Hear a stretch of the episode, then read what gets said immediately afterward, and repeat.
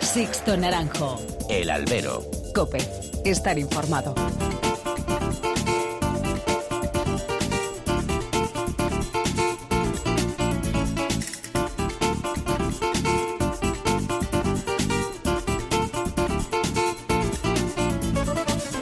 ¿Qué tal? Muy buenas y bienvenidos a esta nueva emisión del Albero, a la cita con los toros que tenéis todas las semanas aquí en cope.es. Recibido un cordial saludo de quien nos habla de Sixto Naranjo en nombre de todo el equipo que realiza este programa. Pues por fin, raspado por los pelos, pero Morante de la Puebla llegó este pasado sábado a esa ansiada cima.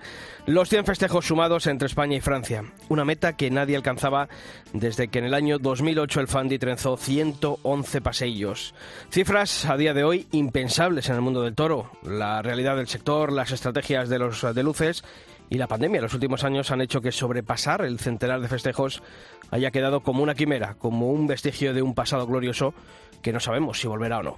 Pero Morante lo ha conseguido, sí, un torero de corte artista con un fondo de valor y un pozo extraordinario ha demostrado que si se cree, se puede. Y además, justo a reconocerlo, apostando por ganaderías y encastes que se han salido de la norma habitual. Santa Coloma, Murube, Vega Villar, Núñez han sido algunos de los encastes que ha revitalizado Morante demostrando que hay mucha vida más allá del encaste Domecq y donde tanto había fallado y reincidido el torero sevillano. Morante, sin renunciar a las grandes plazas y a las grandes citas de la temporada, ha revitalizado, como decimos, ese circuito de plazas menores donde no ha tenido empacho en anunciarse. Muchas localidades con cosas de tercera categoría han tenido este año espectáculos con figuras por el efecto arrastre del torero de la Puebla del Río. Y si además de todo esto le sumamos el momento artístico por el que ha atravesado Morante en este 2022, podemos calificar, y mira que no soy dado a esto, de histórico para el torero sevillano. Pero sí también ha faltado esa puerta del príncipe o esa puerta grande de las ventas que se debe y que nos debe Morante. Y es que un torero como él no debería irse a casa sin esa ansiada conquista y esa tarde redonda de principio a fin en Madrid. Y también durante este año hubo momentos de agotamiento, como el que vivió a finales de agosto y principios de septiembre. Lógicos, por otra parte. Además está por ver qué pasará en todas esas plazas donde se ha anunciado Morante y previsiblemente no lo tendrán en 2023. Y la pregunta es, ¿habrá servido su presencia para sembrar la semilla del interés por los toros en esas plazas? De momento en el mundo ya avanzaba esta semana que el próximo año comenzará su temporada en Sevilla. Toda una declaración de intenciones. Con todo y pese a todo, Morante, un torero con el que seguir disfrutando. Comenzamos.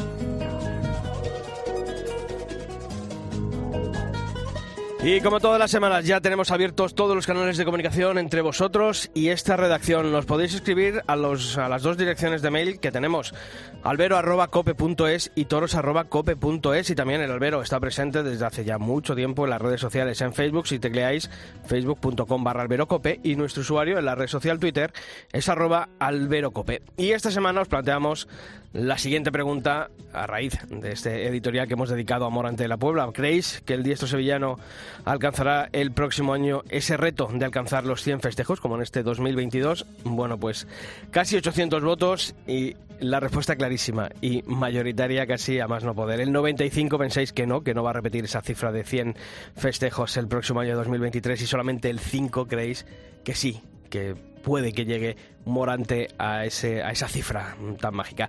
Vuestros comentarios, por ejemplo, en Twitter, Joven Taurino decía, las 100 de este año han sido algo excepcional por sus 25 años de alternativa y en homenaje a Joselito. Además, teniendo en cuenta que no va a empezar la temporada en Sevilla, ya se pierde todo el comienzo de temporada. Y en Facebook, un buen amigo Fernando Martín decía, yo creo que va a torear en pocas ferias actuaciones muy rematadas y a las pruebas está el anuncio de que no va a torear hasta el domingo de resurrección. Eso es no ir a Valencia, Castellón, Illescas, Olivenza. El planteamiento del próximo año, decía Fernando, será distinto. Bueno, pues lo tenéis claro, Morante el año que viene, no a las 100, pero seguro que tardes de triunfo. Seguimos leyendo. Sixto Naranjo. El albero. Cope. Estar informado.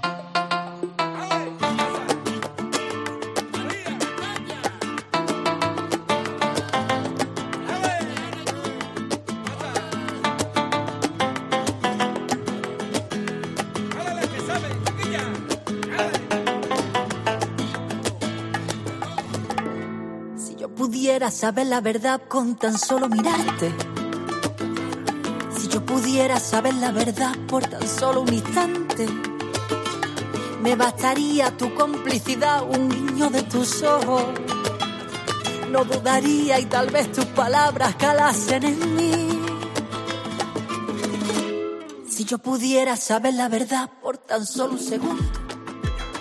Bueno, pues esta nueva edición del Albero lo queremos comenzar hablando con un ganadero y, una, y de una ganadería que ha marcado el devenir de la temporada 2022. Varios toros de vuelta al ruedo en plazas importantes, un indulto en la Plaza de Toros de Santander y una corrida en Madrid en la que una faena de Julia López de Juli está ya en la retina de todos los aficionados si recordamos esta temporada de 2022. El ganadero es Álvaro Martínez Conradi y la ganadería La Quinta. Álvaro, ¿qué tal? Muy buenas.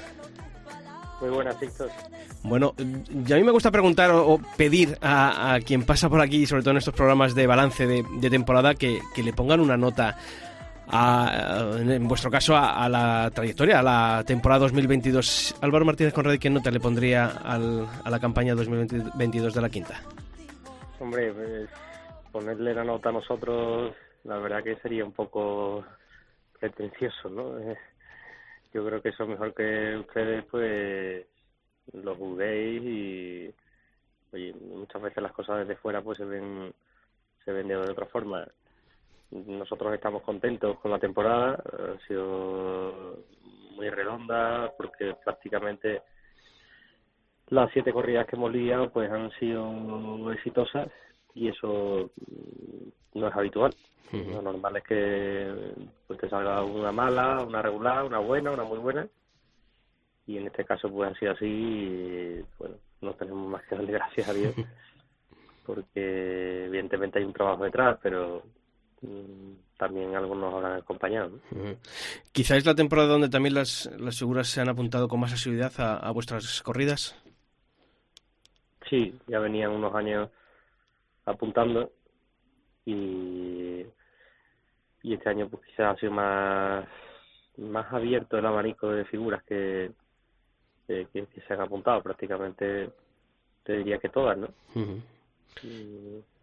eh, unas más veces otras menos, pero todas, alguna corrida eh, han, han, toreado y, y eso pues quizás los éxitos tengan mayor repercusión. Y quizá Álvaro también se han despejado muchas dudas o muchos prejuicios que había sobre eh, más allá de la ganadería, sobre el encaste Santa Coloma, muchos toreros han podido ver y comprobar que, que a lo mejor todas esas eh, ideas preconcebidas no tenían tanto que ver con la realidad y con el momento de una ganadería como, como la de la quinta. No, esos prejuicios, te diría que en parte, bueno, pueden, pueden tener eh, cierta lógica. Es una ganadería, la quinta, que necesita un conocimiento que necesita pues cogerle el pulso, el tacto a, sus embestidas y muy confiado. Y entonces pues eso requiere pues un, análisis de la ganadería y saber eh, cuál es el toro bueno, el, el medio y el menos bueno para para poder eh, amoldarse a esas embestidas y, sacarle sobre todo el fondo bueno. Y entonces pues, pues se ha demostrado que bueno, pues, con toreros Mm, de la talla de todas las figuras, pues unos más, otros menos, pero pero un, un tándem importante que, al final es de lo que se trata. Oye, hay una tarde que marca el principio de temporada de vuestra primera corrida del año en el mes de, abril en, en, Arles, en el que, bueno, pues Roca Rey corta cuatro orejas, hay dos toros premiados con la vuelta al ruedo y quizá marca un poco, ¿no?, la tendencia que iba a tener la ganadería durante todo el año. Sí, aquella tarde, bueno, parece ya que queda en el olvido porque fue eh, en abril y, queda muy lejana, pero, pero como bien has definido es la que marca un poco el camino y, y es Rocarrey, ahora mismo la figura máxima del momento, es el que, bueno, pues viene a ensalzar nuestro momento y el suyo.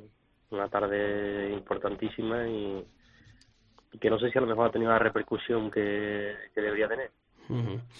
Después de darles llega Madrid, Eh, yo repasando un poquito las, las notas, la crónica de, ese día, yo hablaba de hasta cuatro toros de, buen juego en, la muleta, pero obviamente esa tarde hay, hay unas dos cumbres de Julián López de Juli que yo creo que, que ya quedan en el, en el elenco ¿no? y en el Olimpo de, de lo realizado en este 2022 y sobre todo, ¿no? Qué importante eh, esa, eh, bueno, esa tarde en Madrid, ¿no? Por todo lo que significó alrededor de, vuestra ganadería. Sí, tuvimos la suerte de encontrarnos, como dice, con, con un Juli, no sé, yo creo que lo he definido alguna que otra vez como maestro en un momento de un pozo y de ya de una categoría que, bueno, que, así se rindió la plaza y, se rindió yo creo que el toreo, ¿no? A, a, esa forma de, entender, de medir, de, expresar el toreo, de sentir, mm, no sé, me quedo sin, sin calificativos porque fue una tarde para verla una y otra vez. Mm, a mí realmente no, no me gusta eh, volver a ver eh, cuando lidiamos un festejo, volver a verlo en televisión o o ver imágenes porque como que prefiero quedarme con, con la imagen del momento. Y, y en este caso ha sido de las pocas veces que, que me ha apetecido verla y la he visto muchísimas veces y no deja de gustarme. O sea, cada vez me gusta más. Porque, porque es para analizarla eh, cada detalle minuciosamente. ¿Cuánto necesitaba la quinta una tarde como la de las ventas por, por el marco, por la repercusión que, que tiene la Feria de San Isidro, a fin de cuentas? Porque parece que no, que todo, es verdad que habéis tenido buenos resultados, pero siempre Madrid no es el, ese gran escaparate y, eh, esa mm, caja de, resonancia que, que, todo lo amplifica, ¿no? Madrid siempre ha sido una plaza para nosotros que, que nos ha dado muchísimo, que nos ha arropado diría porque desde novilladas, que sabemos infinidad de, novillas importantes que hemos echado, eh, incluso las la pocas corridas que hemos lidiado, pues siempre hemos tenido el, el apoyo a, yo creo que a un encaste, a un concepto, y, probablemente pues pues si Madrid no hubiese estado, pues, pues ganarías como la quinta, probablemente a lo mejor a día de hoy no existiera, ¿no? Porque ese apoyo servía para para otras plazas también. Y, con el Juli esa relación, porque fue un torero que, que apostó por vosotros hace años, eh, después de esa eclosión de la quinta con las novilladas en, en las ventas, eh, ya con corrida de toros fue uno de los grandes. Pareció durante unos años que, que ese matrimonio, por lo menos, no había esa apuesta por parte de Julián. Eh, ¿Se puede decir que se ha retomado esa, ese idilio entre el Juli y la quinta después de este año? sí, podríamos llamarlo así. en su momento pues pues sí él eh, apostó mucho en un momento determinado. Eh, quizás en aquel momento solo porque no había ninguna otra figura que la acompañara. Y, y bueno en este momento pues yo creo que pues, pues sí tiene digamos eh, la ropa de, de, otras figuras que, que sí le están acompañando. Pero podríamos llamarlo así no que, aquel matrimonio se rompió y otra vez se ha vuelto a reencontrar. Pues mira, bienvenido sea ese, ese reencuentro. Oye, ¿cómo está Aurón, el toro eh, indultado en, en Santander? Muy bien, están los dos muy bien, tanto Aurón de Santander como Sardinero de Ax. Eh, se han recuperado bastante bien, o sea, le hicimos la cura rápidamente y, no había problema. Oye, has hablado de, la corrida de Axis. Yo creo que también es otro de los hitos ¿no? de la temporada. Daniel Luque, tengo aquí apuntado siete orejas, eh, dos rabos, dos toros de vuelta al ruedo, un indultado. Quizá no en la cumbre de, de, la quinta esta temporada y sobre todo con un torero que, que también ha demostrado que se le da perfectamente el encaste Santa Coloma.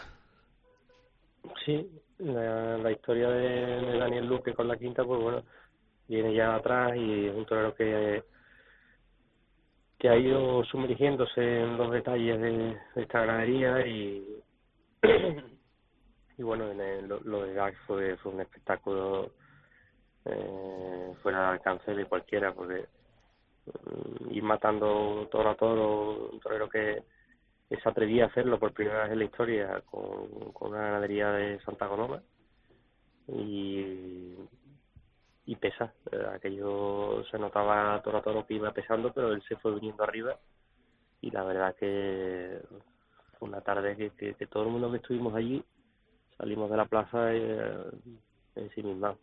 Hay una imagen preciosa, ¿no? Eh, un abrazo entre eh, torero, ganaderos, empresario y apoderado. Eh, la verdad es que vivir momentos así tapan muchos, a lo mejor sin sabores, ¿no? Que ha tenido uno. Sí, porque bueno, ten en cuenta que aquello se había ido fraguando desde un año antes, era una idea que, que sale de Carlos Zúñiga, nos lo comenta nosotros. Perdón, eh, y, bueno, fuimos, fuimos moldeando la corrida desde muchísimo tiempo antes eh, con ese fin. Entonces, cuando las cosas salen, pues te, te, crea una satisfacción, una paz interior que, no sé, aquella noche recuerdo que, que estábamos mi hermano y yo en la habitación del hotel y nos costaba coger el sueño. Oye, eh, todo esto que hemos contado 2022 supongo que es un plus de responsabilidad para el 2023, pero bendita responsabilidad, ¿no? Sí, bendita responsabilidad porque mm, evidentemente sí, estamos donde bueno, donde queremos estar con con esa responsabilidad, pero pero tenemos mucha confianza en la camada, tenemos una buena camada para responder y Ahora lo que hace falta es que, bueno, que se vayan preparando bien, que, que lleguen en el momento de la liga bien preparados y, que bueno pues que podamos continuar la línea. Oye, eh, Ramón Valencia hace eh, antes de la presentación de, la celebración de la feria de, San Miguel hablaba y abro comillas eh, que llevaba intentando traer una corrida de la quinta ya a Sevilla, pero que entendía que a vosotros os resultaba difícil dar el paso, decía que es vuestra plaza y es una responsabilidad tremenda. Ahora, hace pocos días, ha, confirmado en algunos medios la, presencia de, la quinta. ¿Qué, ¿Qué ha cambiado para que la quinta esté en Sevilla en 2023? Bueno, nosotros, mm, bueno, no es que nos costara dar el paso, eh, quizás era algo, pues también como hablamos antes, ¿no? Eh, tienen que entenderse las dos partes y, y la empresa tiene que poner interés. Hasta ahora no, no habían contado con nosotros eh, en sus planes, bueno, excepto el año pasado que quizás nos llamó ya muy tarde cuando teníamos la cámara colocada. Y yo creo que ha sido pieza clave su hijo Ramón Valencia, Canorea, que, bueno, pues ha puesto mucho de su parte y le ha puesto mucho interés. Nosotros también creo que es el momento, el mejor momento de la ganadería, eh, creo que el aficionado lo solicita, creo que eh, se puede hacer un cartel bueno y las expectativas van a estar por las nubes. A nosotros nos crea muchísima presión y sabemos que lo vamos a pasar mal, pero, pero es el momento. Y mirando más allá de Sevilla y mirando a esta temporada 2023, eh, ¿volveréis a Madrid? ¿Cuáles son las, los ejes de, la temporada próxima de, la quinta? De momento, bueno, seguramente Arles en, en abril, eh, Sevilla, Madrid, esas son las tres primeras plazas que... Y después, bueno, pues a lo largo de la temporada probablemente repitamos en varios sitios de los que hemos ido este año pero no me atrevo a adelantarte hasta que no estén totalmente confirmadas. Pues Álvaro Martínez Conradi, eh, reiterarte la enhorabuena por lo conquistado en este 2022 y toda la suerte del mundo para el 2023. Un fuerte abrazo. Muchas gracias. Un abrazo a todos. Sixto Naranjo. El albero. Cope. Estar informado.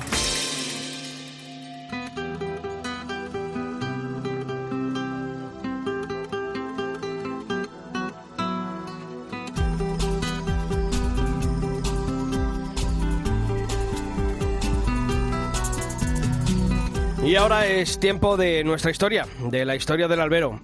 Y esta semana queremos acercarnos a la figura de un novillero que a mediados de temporada, en el mes de agosto, y tras torear en la localidad murciana de Blanca, decidía abandonar los ruedos. Él es Jaime González Écija, un sevillano con una amplia y exitosa trayectoria como sin picadores que debutó con los montados en el año 2019 en la Plaza Madrileña de Valdilecha.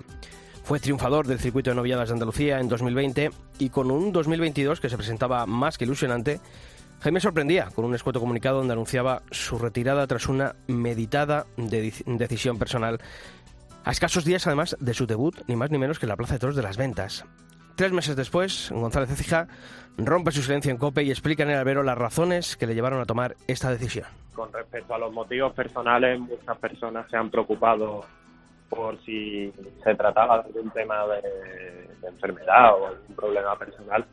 Y no hay nada de eso, no hay nada negativo. Simplemente, pues, eh, mi entorno más cercano sabe que yo desde, desde que empecé prácticamente a torear lo compaginaba con mis estudios. Se llega ya prácticamente el último año de carrera en el que tengo que, que decidir un poquito mi futuro en decidir prácticamente las oposiciones que, que he decidido para, para poder eh, centrar mi futuro y nada más allá de eso que yo creo que la madurez, la preocupación por mi futuro y tal, pues ha hecho que, que haya perdido esa ilusión que hace falta para, para mentalizarte y para entregarte todas las tardes. El novillero astigitano habla del día clave que le llevó a colgar el traje de luces. Mi última novillada fue en Blanca. Fue una novillada buena del pincha que, que si no la hubiera pinchado lo hubiera cortado tres orejas fácilmente. Pero ya lo tenía decidido. No sabía el cómo y el cuándo, pero ya lo tenía decidido. Y, y la dificultad para mentalizarte cuando ya tienes tomada esa decisión es tal que venían compromisos fuertes en los que el mentalizarme iba a ser muy difícil. A punto de cumplir 23 años, Jaime González Ecija afirma no haberse arrepentido de tomar una decisión tan drástica. Pues la verdad es que no. Siempre se lo digo a, a mi entorno más cercano.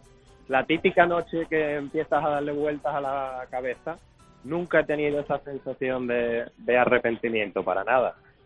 Al revés, de, pensar en todo lo bien que me lo he pasado. Gracias a Dios mi carrera pues ha sido todos momentos bonitos.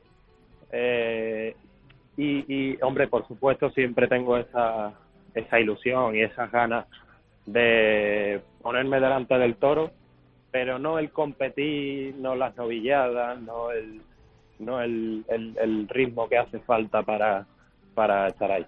Pese a esa tranquilidad de espíritu que muestra al sevillano, se queda con las cosas buenas que le han pasado durante estos años en activo.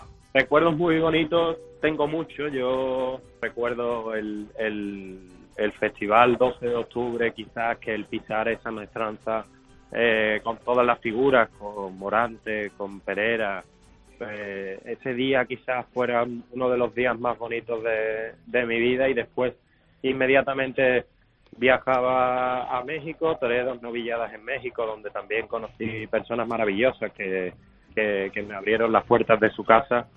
Y, así todo pues las personas que me han ayudado aquí en España que, se han partido la cara por mí, que han trabajado por mi carrera pues estas personas que, que aunque uno deje de torear y se centre en otros en otros caminos pues pues nunca la olvidará y además sigo teniendo relación con todos y, y, he ganado en amigos. Con toda la vida aún por delante, González de nos cuenta cómo es su vida a día de hoy.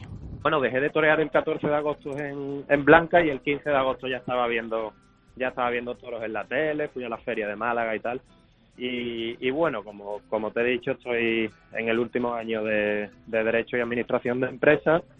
Eh, estoy también estudiando inglés que me hace falta. Y, bueno, entre eso y, el deporte, que sí, sí es verdad que lo conservo, no al mismo nivel que antes, lógicamente, que, prácticamente era insano, pero sí conservo el, el, hacer deporte, el, el, compartir momentos con amigos y, y, también disfrutar un poquito. Y la gran pregunta, ¿habrá una vuelta atrás? Jaime González Ecija reconoce que volverá a torear en la intimidad del campo, irá a tentaderos, pero en cuanto a volver al toreo en activo, lo tiene claro. Ninguna.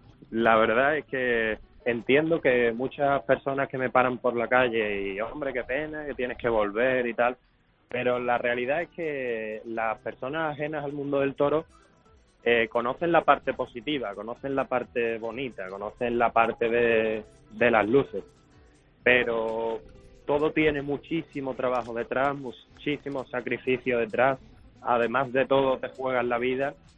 Y, y en realidad todos entregamos o entregábamos nuestra vida para algo que seguramente, porque objetivamente es así, seguramente no tenga ningún tipo de, de recompensa, porque figuras del toreo hay muy pocas y, llegan muy pocos. Y cuando eso se te mete en la cabeza y te mentalizas, es muy difícil, es muy difícil volver atrás. Jaime González Ecija, un novillero que tomó la decisión más difícil de su vida, pero que aún mantiene viva la llama y la pasión por el toreo. No todos los que empiezan logran llegar a lo más alto. Ser figura del toreo es un milagro, reza un gran rótulo en la Escuela Torina de Madrid. Pero siempre, siempre el toreo será forja de hombres con unos valores de lo que pocas profesiones pueden presumir. Jaime González Ecija, torero. Las historias del albero.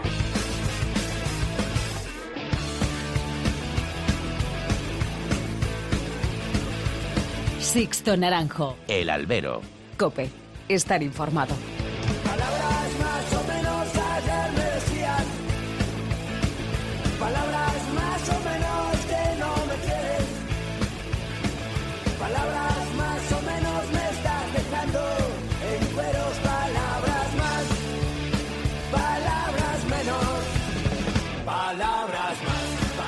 Bueno, pues tiempo de análisis, tiempo de tertulia en el albero y hoy con un protagonista para desgranar las claves de lo que han sido una temporada, decidido al principio, histórica. La de Morante de la Puebla, 100 corridos de toros que alcanzaba este pasado fin de semana en la localidad gaditana de Ubrique. Y mucho, mucho de lo que hablar, de analizar. Y para eso contamos esta semana con dos buenos amigos de la cadena Cope. Por un lado, ya saludo a Manolo Viera, compañero de Coputrera, director de Toros y Punto. Manolo, ¿qué tal? Muy buenas. Buenas tardes, Sisto. ¿Todo bien por allí, por Utrera? Vamos, vamos, sin parar. Bien. Aunque aunque se haya terminado la temporada, nosotros empezamos la nuestra de invierno. Eh, Oye, muy bonita la protección de Mario Auxiliador el otro día, que además somos antiguos alumnos de los salesianos, ¿verdad? fabulosa, sí, sí, la medalla de oro de Utrera. Claro a la que sí. Virgen que trajo Don Bosco, la primera Virgen que trajo Don Bosco a, A la península, en este caso Utrera, sí, sí. Y también tenemos que saludar a Manuel del Moral, es el director del programa Cargando la Suerte, de nuestros compañeros de COPE Ciudad Real. Manuel, ¿qué tal? Muy buenas. Hola, muy buenas tardes. ¿Qué tal llevas estos, esta primera semana casi sin toros ya? Pues parece que nos falta algo. Nos quejaban mucho de que se nos estaba haciendo la temporada un poco larga, pero la verdad es que ahora cuando han terminado los festejos es cuando nos damos cuenta que nos falta algo. Que nos falta algo, Aunque ¿verdad? estamos preparando ya nuestra nuestra entrega de trofeos, que será el próximo 18 de noviembre. Perfecto, pues estaremos atentos de lo que ocurra en esa gala de los trofeos de la provincia de Ciudad Real, de los compañeros de Cargando la Suerte. Bueno, eh, hoy Manolo y Manuel, así os diferenciamos, si os parece, para que no haya líos a la hora de, hablar, porque compartís nombres, sois tocayos. Eh, decían, el gran nombre de la, de la temporada, eh, Morante de la Puebla. Manolo, yo esta semana eh, te leía el artículo semanal eh, que escribes y decías, Morante torea en mi pueblo. Ha sido el gran protagonista, ¿no? Por muchas cosas. No ha rehuido las grandes citas, pero yo creo que se ha caracterizado por algo Morante ha sido por ir a muchas plazas, a revitalizar muchas plazas eh, a las que las figuras estaban, les tenían desatendidos en los últimos tiempos y él ha sabido crear eh, de nuevo esa expectación ¿no? en ese otro circuito. Sí, ha sido, ha sido lo más importante que ha hecho Morante en esta temporada, aparte de, de, de sumar esa 100 corridas de toros y, y sobre todo emular a, a, su ídolo, a Joselito, ¿no? Pero yo creo que ya eh, en la anterior temporada, en la de 2021, ya se vio cómo, cómo quería, sobre todo, liderar lo que es la fiesta de los toros aquí, cuando prácticamente estamos pasando por un mal momento, y sobre todo la del 2022, pues se ha echado la temporada a la espalda y ha reivindicado plazas y ruedos que en otro tipo de circunstancias pues hubiesen estado cerradas, ¿no? Incluso ha toreado con una serie de compañeros que también en otro tipo de circunstancias pues tampoco habrían hecho el paseillo y sobre todo con una figura ya histórica como tú bien han dicho como es Morante de la Puebla y sobre todo también una cosa muy importante que es que ha tenido regularidad en esa cinco de todos uh -huh. ha tenido pues sus tardes también malas como es habitual en un tipo de toreo que sí, es muy yo, diferente yo, yo decía que a finales, finales de agosto, principios de septiembre, donde más se le notó ¿no? Eh, un ligero cansancio. Exactamente. Pero después, después ha vuelto a través, ¿no? Uh -huh. El final de la temporada sí, ha sido sí. muy bueno, sobre todo con, con Madrid y, y, y, y, Sevilla en San Miguel. y de nuevo pues pues eh, le hemos visto hacer el toreo en plazas importantes como como Madrid y Sevilla eh, con toros importantes y en otro tipo de plazas de estas de pueblo de tercera categoría se la ha visto sin, sin agobio, sin exigencia, pero sobre todo disfrutando de, de esa forma tan, tan reivindicativa que tiene con el pasado y sobre todo pues haciendo auténticas obras de arte. Yo creo que ha sido el Toledo de la temporada. Por supuesto. Manuel, ¿tú qué destacarías de la temporada de, de Morante? Pues muchas cosas, ¿no? Morante yo creo que ha sido el nombre propio de la temporada 2022 ha sido un torero que ha rescatado suertes que estaban totalmente obsoletas y que solamente las podíamos ver eh, recurriendo a vídeos antiguos y a tauromaquias antiguas. Y gracias a Morante de la Puebla hemos podido ver esas suertes ya olvidadas y sobre todo el compromiso de, de haber eh, llevado la tauromaquia a muchos rincones que como decía el compañero pues habitualmente las figuras del toreo no van yo creo que la, la temporada de Morante hay que decir también que ha llegado a las 100 casi por los pelos, porque por los festejos que suspendió por la lesión y por los percances que ha tenido, que gracias a Dios han sido no han sido graves, y por algunas suspensiones por la climatología, ha llegado raspando, raspando, aunque yo hubiera, yo creo que, que si no hubiese llegado a las 100, pues hubiera montado alguna corrida, algún festejo para llegar, porque no, no hubiera dejado la efeméride esa tan, tan deseada por Morante de, imular, de, imitar a, su ídolo, Joséito el Gallo, de llegar a las 100 corridas de toros. Y yo os pregunto a los dos Manueles, eh, habéis hablado de, de, esa revitalización, de ese circuito de plazas de tercera categoría donde este año ha estado Morante. Ahora Morante parece, ¿no? Después de leer la entrevista esta semana el compañero Zabala de la Serna en El Mundo, que va a empezar su temporada en, en Sevilla, el domingo de resurrección, luego ya va a empezar a, a, faltar en algunas plazas y ferias de importancia como puede ser Fallas, eh, Castellón, Olivenza, pero también es otro circuito que él eh, ha ido, ¿no? Por ejemplo, el de Illescas, es verdad que la corrida de primavera está eh, en un nivel siempre alto por parte de Maximino Pérez, pero no deja de ser una plaza de tercera y, de un pueblo. Eh, ¿Creéis que mm, todo eso que ha sembrado Morante de la Puebla durante este año, esas plazas que han tomado vida de nuevo con su presencia, si no está Morante de la Puebla, pueden volver a sufrir, bueno, pues no sé si el olvido de, de otras figuras, de empresarios que quieran apostar por, por los toros después de haber tenido ahí el, el caramelo a la gente? Manolo. No, no, yo, yo, yo no lo creo, no lo creo, Sisto. Yo creo que en las plazas te pones a analizar plaza de todos donde ha estado Morante y, y si no es con Morante, yo creo que estas plazas y, y no vuelven atrás, sobre todo por las empresas uh, que, que, que, han optado por, por, contratar a Morante y sobre todo también por los ayuntamientos, que gracias a los ayuntamientos han podido sí, sí. dar también esos festejos porque han estado subvencionados. Y después la, la personalidad de Morante es muy compleja, entonces es muy difícil averiguar qué es lo que piensa hacer en la siguiente de sus temporadas.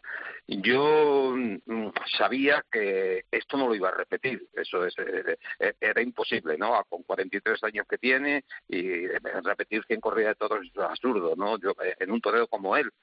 Y entonces, incluso fíjate, Sisto eh, eh, y compañeros, yo incluso pensaba de que se iba a tomar un año sabático, ¿sabes? Uh -huh. y, y, y, y, no torear. Este tío es capaz de, de, decir, yo no toreo el próximo año, descanso, pero bueno, tú lo has dicho, a, a, Zabala de la Serna ya le ha hecho ese tipo de declaraciones en el cual ya lo tiene claro de que no se viste de luces hasta la Feria de Sevilla, pues es posible que la temporada sea de forma también excepcional. Si ha sido excepcional torear en los pueblos, pues ahora será excepcional cada una de las tardes y escogerá sus plazas. Mm. Quizá, quizá, quizá, alguna, quizá a lo mejor, en vez de una temporada de gesta, como ha sido esta de llegar a los 100, la próxima sea de gestos, ¿no? Porque ya se ha avanzado por parte de, de algún medio de que a lo mejor en su mente está la idea de, de una encerrona el domingo resurrección o dentro del, del abono de Sevilla en la, en la, Feria de Abril. Quizá pues, a lo mejor van por ahí los tiros, que sea una temporada más de, de esos gestos que de gestas.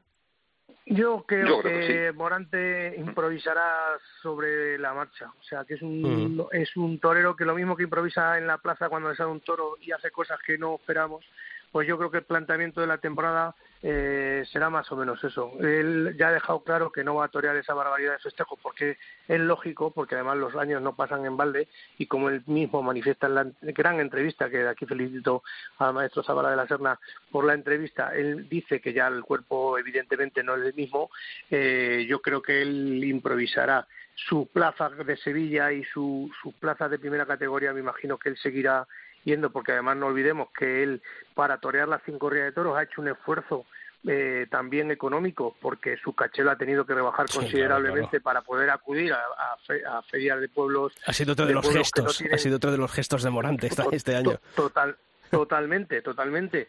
Y yo creo que a la pregunta que hacías al principio, eh, las plazas de toros donde ha actuado Morante, pues tendrán que volver un poco a la normalidad en todos los sentidos. También hay que decir que el toro que se ha lidiado estos dos últimos años no va a ser el toro que se va a lidiar la temporada 2023, en volumen y en todo, porque había un atajo de toros ahí importante y se han lidiado toros con un volumen y con unos trapeos de plazas de primera en plazas de tercera y de cuarta categoría.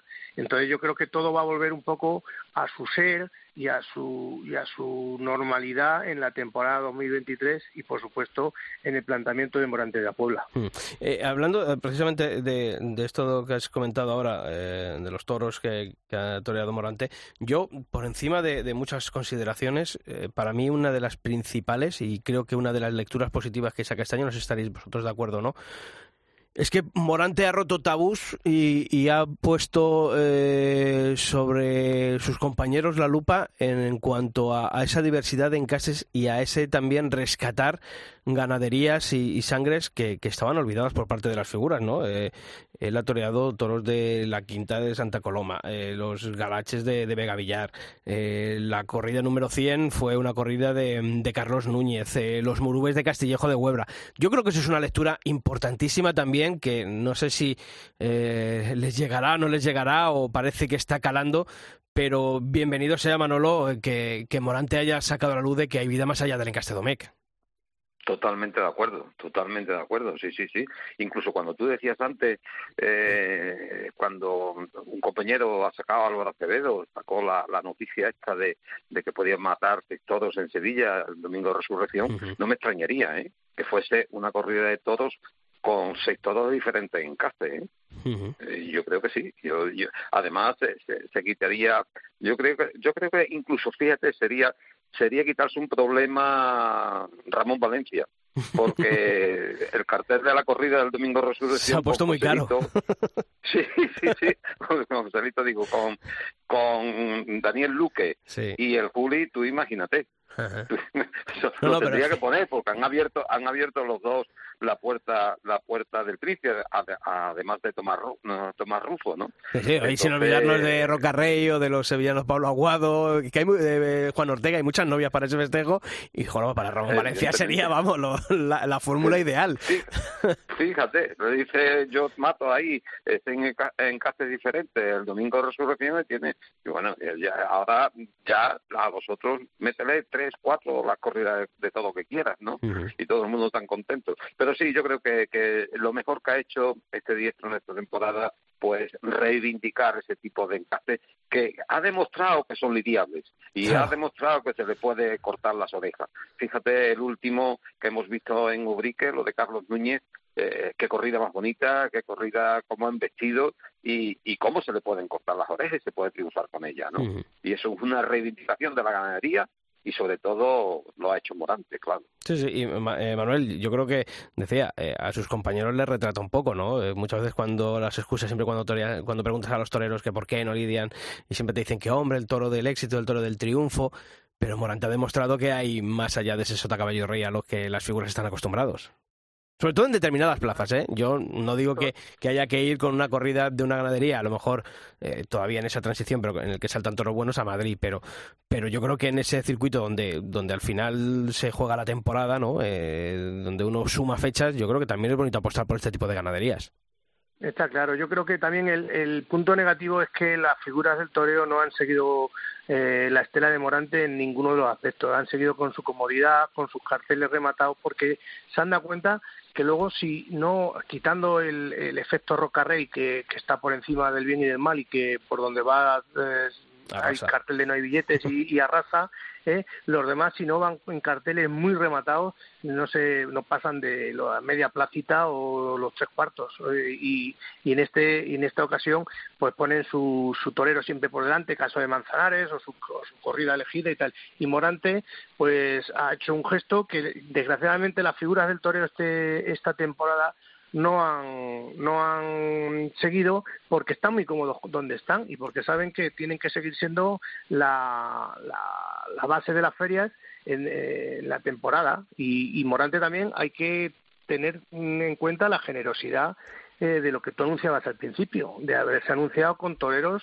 que no conocía nadie o un torero local o, y, y me consta además que exigiendo también que los toreros modestos eh, se llevaran también su parte del pastel. Que no ha sido un torero que ha dicho, no, yo toreo aquí, pero todo lo que haya me lo llevo yo. Yo creo que... haberlo exigido eh, No, no, sí, sí, está, está clarísimo que en su derecho además estaba.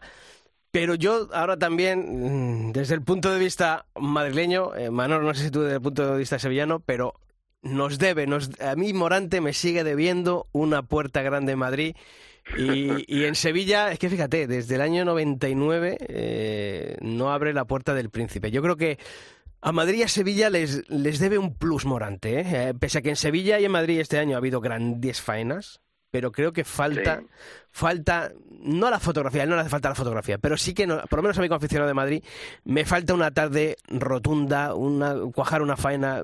Es verdad que ha habido momentos en los que he estado muy cerca y este año ha sido uno de ellos, y el año pasado también en esa corrida del 12 de octubre, pero a mí en Madrid me sigue faltando esa actuación de decir, hoy sí, Morante, por favor, hoy sí. Sí, e incluso a él, a él, al propio Morante le falta Madrid eh, y, y, lo tiene metido en la cabeza, ¿no? Eh, no tanto Sevilla, porque Sevilla para él es otra otra cosa, otro mundo, y pero Madrid sí, Madrid siempre, e incluso ha declarado, sí, sí, yo tengo la espina clavada de, de una puerta grande en Madrid. Evidentemente, yo creo que en Sevilla no, no lo ha conseguido por la espada, ¿eh? ha, tenido obras tan importantes, tan importantes, que si lleva, si llega a meter el acero, eh, la puerta del príncipe lo hubiese abierto en más de una ocasión. Desgraciadamente no ha sido así, pero aquí ha cuajado obras importantísimas. Y en Madrid también le he visto este año obras importantes que si llega a meter la espada lo hubiese abierto, evidentemente.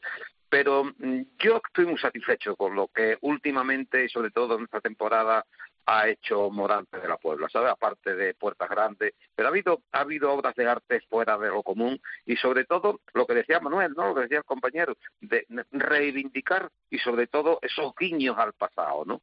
Esos guiños al pasado no solamente lo hace Morante y hemos descubierto tauromaquias, tauromaquias pasadas al tiempo de hoy. Y eso, hacerlo con el todo de hoy, es una delicia y es un gozo poderlo ver.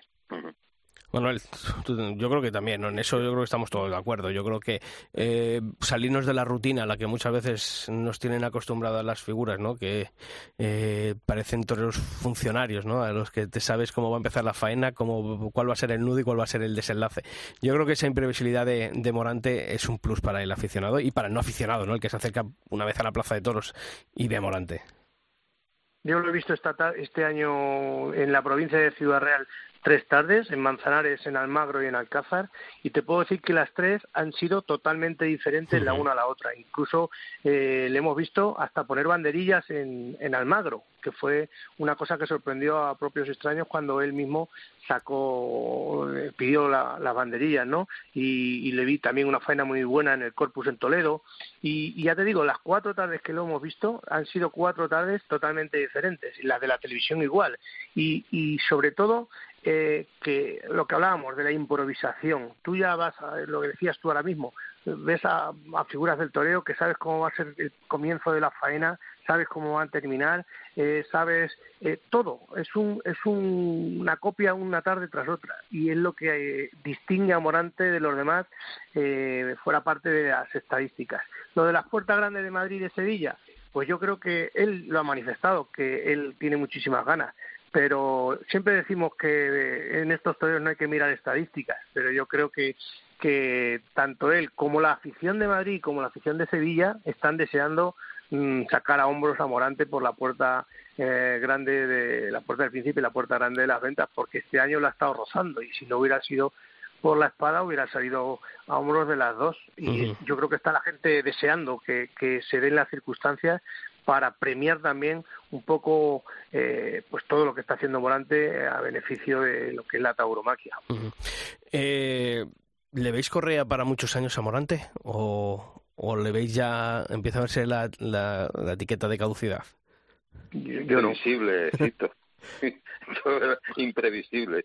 Yo, o puede estar mucho tiempo o, o, puede coger de un día para otro y decir, aquí me voy, ¿no? Imprevisible, Morante es imprevisible, tal como su personalidad es, lo demuestra en el ruedo y lo demuestra también en la forma de actuar en la, forma de ser y de actuar. Yo creo que todavía le quedan años a Morante, ¿eh? creo, creo, con el todo que, que hoy se lidia, la forma que él tiene, el, el, valor que demuestra en cada tarde y la verdad de su toreo, yo creo que, que puede aguantar unos añitos más y ojalá sea así. ¿eh? Yo creo que aguantará un, unos años más, pero todo dependerá de la ilusión que él tenga, porque nosotros eh, es de sobra conocido que él cuando se retiró se, se retiró por una, un problema de depresión y un problema mental eh, Morante lo mismo que es muy fuerte para unas cosas yo no lo veo mentalmente muy fuerte para poder aguantar esta presión. Mientras él tenga ilusión por supuesto que va a torear eh, que tore cuatro o cinco para porque quién sabe lo mismo él ahora quiere eh, cumplir otro récord, pero no creo que Morante esté puesto en el momento de que él tenga algún, no sé, yo creo que es que es imprevisible, que lo de Morante es como su que es imprevisible. Uh -huh. Y mirando también a ese 2023, eh, Manolo, eh, bueno, al principio del programa hemos tenido a, a Álvaro Martínez Conradi, nos ha confirmado que, que hay corrida de la quinta para el próximo para año Sevilla. en, en, Sevilla. Además, ha, uh -huh. ha reconocido ¿no? y, y, ha adelantado aquí ¿no? que, que ha jugado un papel fundamental el hijo de Ramón Valencia en ese acercamiento de posturas que finalmente ha llevado a, a, la quinta que el próximo año tenga corrida para, para Sevilla. ¿Ves a Morante matando la corrida de la quinta en Sevilla? Pues sí, yo es posible, ¿eh? Yo creo que sí. No, no, no creo que, que rehuya a ese encaste, seguro que no. Uh -huh. Oye, eh, estoy completamente convencido. ¿eh? Están saliendo ya los avances de, de ganaderías para Sevilla. Eh, destaca, mm, no es por manía persecutoria, es mm, resultadismo puro y duro. Eh, esa previsible ausencia de, de Juan Pedro Domé, como está sonando entre la afición de Sevilla. si fuese verdad, yo creo que sonaba Tú no, muy te, bien, no, te, ¿sabes? no, te lo, no, te, fías hasta que no lo veas, ¿no? Pero no me lo creo, no, no, no me lo creo, Cito, la verdad, eh, porque hay, hay figuras del toreo que la van a pedir y si no la piden, pues yo creo que eso en Sevilla yo no lo creo, ¿eh? que, que, no esté Juan Pedro, no lo sé. No sé si tanto a fuerza puede tener también el hijo de, de Ramón Valencia para, para que también pueda hacer que esa ganadería, gracias a Dios, pues no esté en Sevilla, sobre todo por los petardos que ha dado consecutivamente eh, en los últimos años. Pero como sale un toro, a lo mejor de, de los seis o siete, o ocho o diez o quince o veinte que lidia y le hacen una faena y le cortan las orejas, pues, pues, pues posiblemente habrá figuras del toreo que la pidan. Y si la piden para completar pues las dos o tres corridas todo que claro. se le ofrece, pues basta. A ver qué le dicen a las figuras, ¿no? Claro, claro. Problema que si llega luego Roca Rey y te dice que quiere la de Juan Pedro, pues no tiene más, más, más narices que tragar. Uh -huh. La verdad es que mm, después de los resultados lo que se merecería sería un descansito pero me cuesta, me cuesta creerlo. Según los compañeros de Mundo Toro, Cubillo tendría dos corridas, al igual que García Grande, Victoriano del Río y Matilla, con el hierro de hermano García Jiménez, y a una tarde irían la quinta Santiago Domecq, el Paralejo, Fuente Imbro, Victorino Miura, Jandilla y Alcurrucén. Yo creo que, visto lo visto en estos últimos años, creo que si fuese este elenco, eh, también se hablaba, ¿no?, de a lo mejor eh, Álvaro Núñez, Algarra, Algarra también. Algarra también. Eh, no sé, ya. Yo creo que también es pronto, cuando vayan al campo después de Navidades, que normalmente es cuando se suelen empezar a ver las corridas de toros, se verá. Eh, también no sé, también veo absurdo que se repitan hierros eh, y habiendo un montón de corridas en el campo. Yo en, que, en, eso estoy total, totalmente de acuerdo. Bueno, yo creo que en eso estoy totalmente sí, de acuerdo. Depende de, la, de vuelvo a decir lo mismo, depende de las figuras. El claro. repetir hierro es por, la, por las exigencias. Sí, sí, porque a ver a quién le quitas el caramelo de Victoriano, por ejemplo, ¿no? Exactamente. Eh, y son muchos los que se apuntan y dicen, pues mejor eh, tirar eh, a, a, a, tiro seguro porque llevando claro. dos así contento a todos. Pero claro, que eso creo que va en detrimento de, de las posibilidades, ¿no? De, porque yo creo que toda la vida las ferias han sido una corrida por, por ganadería y creo que esta fórmula... Eh, eh, La fórmula de Pamplona, que es que esa no falla. Sí, sí. Estos son los toros Claro. y quien quiera que se apunte. Ay, pero es- el problema es que eh, fuera de Pamplona esa fórmula... Ya, ya la cosa era totalmente diferente, sí, sí. sí. Bueno, que ha sido un placer eh, esta semana haber hablado de un tema tan apasionante de un torero tan apasionante como es Morante de la Puebla y además en compañía de dos buenos amigos y dos grandes periodistas. Manolo Viera, que estamos esperando ya que llegue el viernes para escuchar Toros y Punto en Cope Utrera. Un fuerte abrazo. Un abrazo, Sisto, igualmente.